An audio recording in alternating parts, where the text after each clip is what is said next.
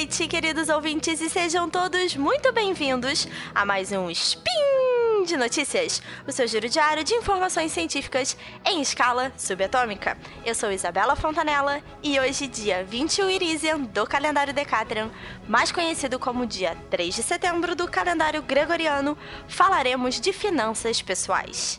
E hoje fomos direto ao Tribunal Superior Eleitoral descobrir sobre a declaração do patrimônio dos candidatos à presidência e o que nós podemos aprender de finanças pessoais diretamente com eles. Então, roda a vinheta. Speed Notícias.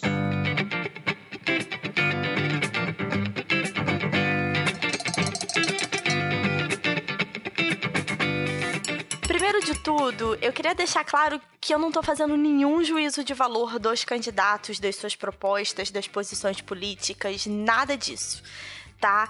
E além de tudo, como a ideia do Spin é ser mais rapidinho, a gente não vai conseguir cobrir todos os candidatos extensivamente, nem falar de absolutamente todos os investimentos, né? A ideia aqui foi pegar o patrimônio declarado de cada candidato, né?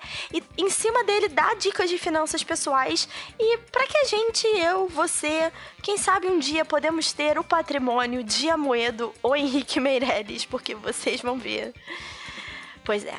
E esse episódio vai servir acima de tudo para vermos que nós não estamos sozinhos e mesmo aqueles que têm alguns milhões na conta nem sempre sabem o que estão fazendo com o dinheiro. Então, primeiro de tudo, eu queria falar de quem não tem patrimônio declarado, que é o caso do candidato Cabo Daciolo, que na última eleição de 2014 declarou que ele tinha 40 mil de bens, e, mas nessa eleição ele declarou não ter bem nenhum, zero. E do candidato Guilherme Boulos, que declara apenas ter um veículo em seu nome com um valor de cerca de 15 mil. O que nós vamos aprender com esses candidatos?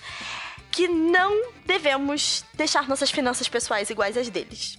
É, é, sempre super importante a gente ter um fundo de emergência, um dinheiro que a gente possa acessar de uma forma rápida e que de preferência ele não esteja na forma de um carro.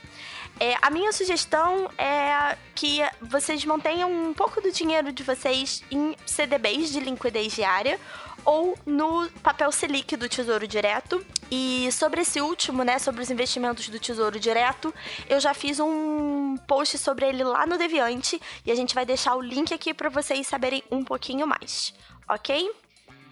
Seguindo na lista dos nossos candidatos, vem aí com um patrimônio modesto se for comparado com os próximos que vão aparecer na nossa lista.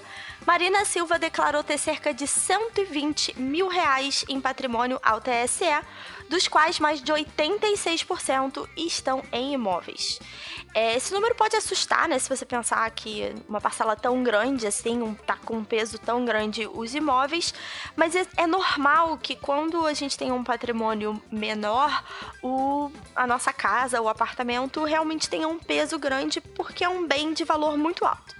Ainda assim, é sempre bom a gente ter uma folga, que nem eu falei antes, uma folga e um fundo de emergência, né, para um aperto. E parece que a Marina pensou um pouco nisso, já que ela mantém mais ou menos 10 mil reais em várias aplicações financeiras. Ainda na vibe dos imóveis, a gente precisa falar de dois candidatos que são politicamente diferentes, mas que parecem gostar, ter gostos parecidos quando o assunto é investimento. Ciro Gomes e Jair Bolsonaro. O Ciro tem um patrimônio declarado de aproximadamente 1,6 milhão de reais, dos quais mais ou menos 3 quartos deles estão em imóveis. Já o Bolsonaro tem 60% dos seus 2,2 milhões de reais em imóveis e mais 15% na forma de veículos. Esses dois candidatos, né, têm um perfil bem mais conservador na questão de aplicação, né? E isso normalmente a gente vê são pessoas que gostam de investir em imóveis. Em geral, imóveis se valorizam bem ao longo dos anos, mas ele, o principal problema de investir nisso é a questão da liquidez. Né? O que, que é liquidez? É simplesmente a nossa capacidade de transformar um investimento em dinheiro vivo quando for necessário. E para quem já comprou ou já vendeu um imóvel, sabe que esse processo pode se arrastar por bastante tempo até a cor do dinheiro realmente aparecer. Então, é, imóveis não são investimentos líquidos, né? Não é uma coisa que é fácil da gente transformar em dinheiro da noite pro dia, se for necessário. Então, para quem gosta de imóveis e quer diminuir o risco de ficar com dinheiro encalhado ou com dinheiro preso, existem os fundos imobiliários, que é um híbrido de imóveis e bolsa de valores. E como é que eles funcionam? Vai ter um link aqui no final, tá? Explicando um pouco mais em detalhe. A ideia é o seguinte: um fundo compra imóveis e vende, se divide em várias pequenas partes que a gente chama de cotas. Então, o fundo em si não é uma entidade, né? Você tem um administrador e tudo, mas ele é formado por várias pessoas que detêm essas cotas. As pessoas que compram, né, os cotistas, né, as pessoas que compram a cota, recebem um aluguel mensal em cima desses imóveis que o fundo comprou e, caso eles queiram, eles podem, eles podem vender suas cotas na bolsa de valores, tá? Então, como eu já falei, vai ter um link aqui no final para uma postagem que explique mais detalhes como ela funciona e aí para vocês entenderem um pouquinho melhor os fundos imobiliários. Mas uma coisa que me assustou muito foi que na declaração do candidato Ciro Gomes, ele disse ter algo em torno de 200 mil reais na poupança. E por que, que isso é tão terrível? E por que, que eu estou falando desse jeito? Porque quando a taxa Selic está abaixo de 8,5%, e hoje em dia ela está em 6,5%, a poupança rende 70% da taxa Selic mais a TR, que é uma taxa referencial calculada pelo governo.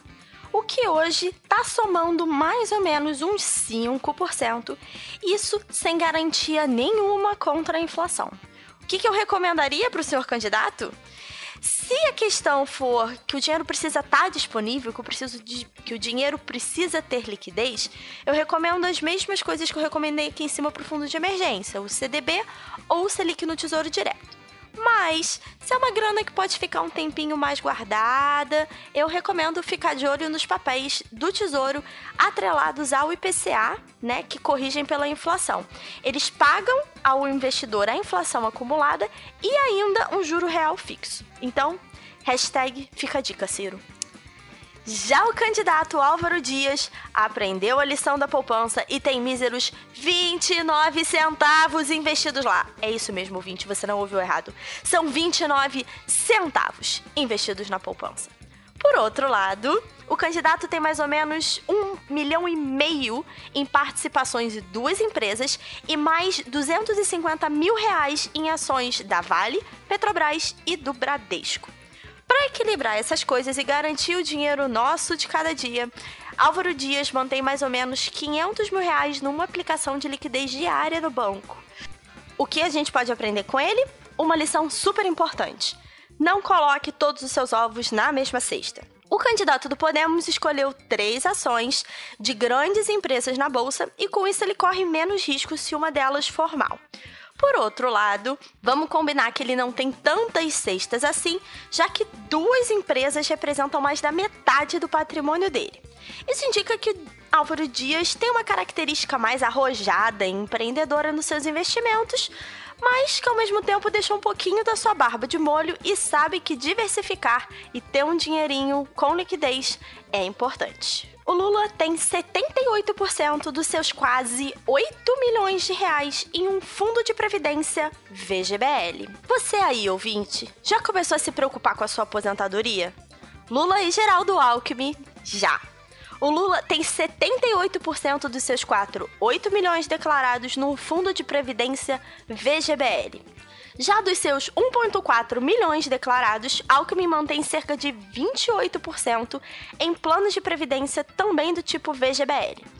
O post, eu já fiz um post no Portal Deviante explicando bem a diferença entre os dois tipos de previdência privada que a gente tem no Brasil, tá? Mas aqui vai uma explicação rápida e alguns comentários. A principal diferença entre os planos PGBL e VGBL é a tributação.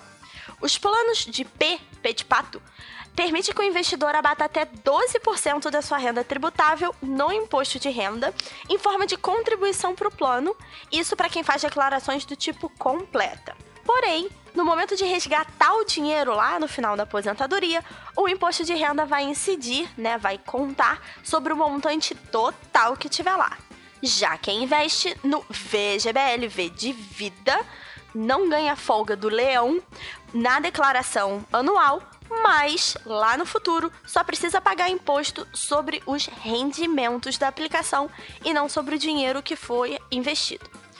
Uma coisa que me chamou especial atenção na declaração do Alckmin é que quando o assunto é ações, ele é mais gente como a gente e tem apenas um lote de Petrobras e seis lotes de CSN na carteira. Além de imóveis, a lista do candidato também conta com participação em empresa e 28 cabeças de gado. Agora, você, querido ouvinte, quer saber como o investidor mais acostumado com o mercado financeiro pensa seus investimentos?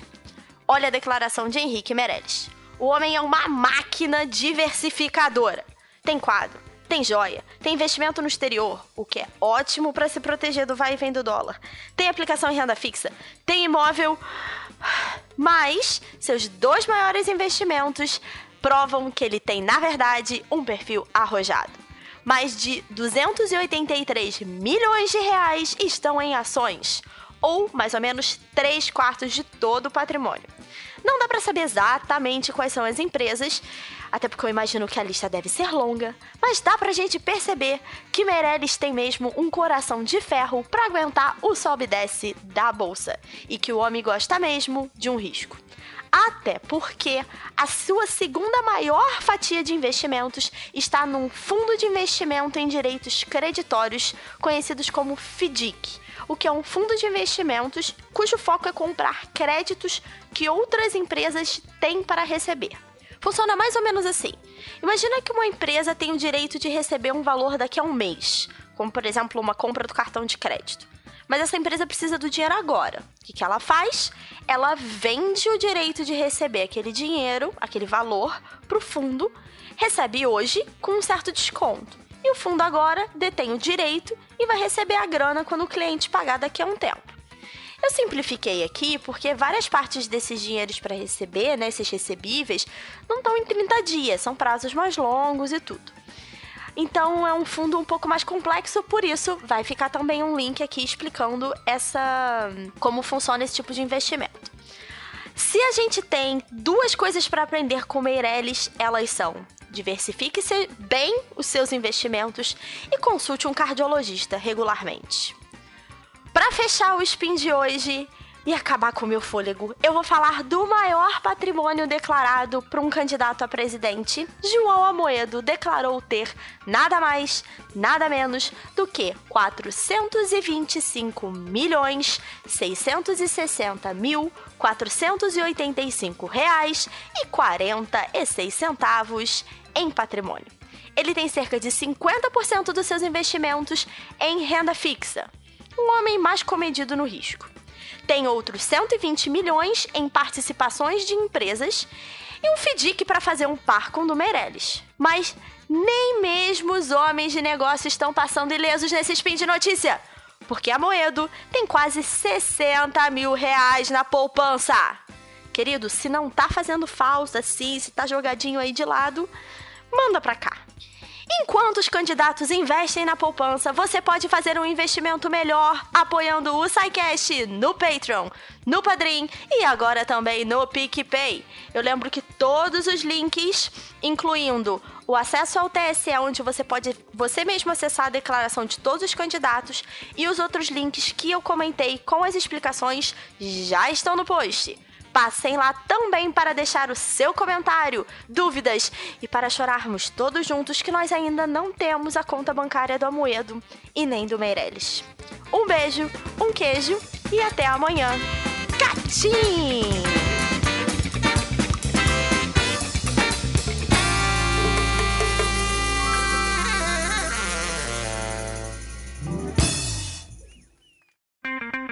Edição por Felipe Reis.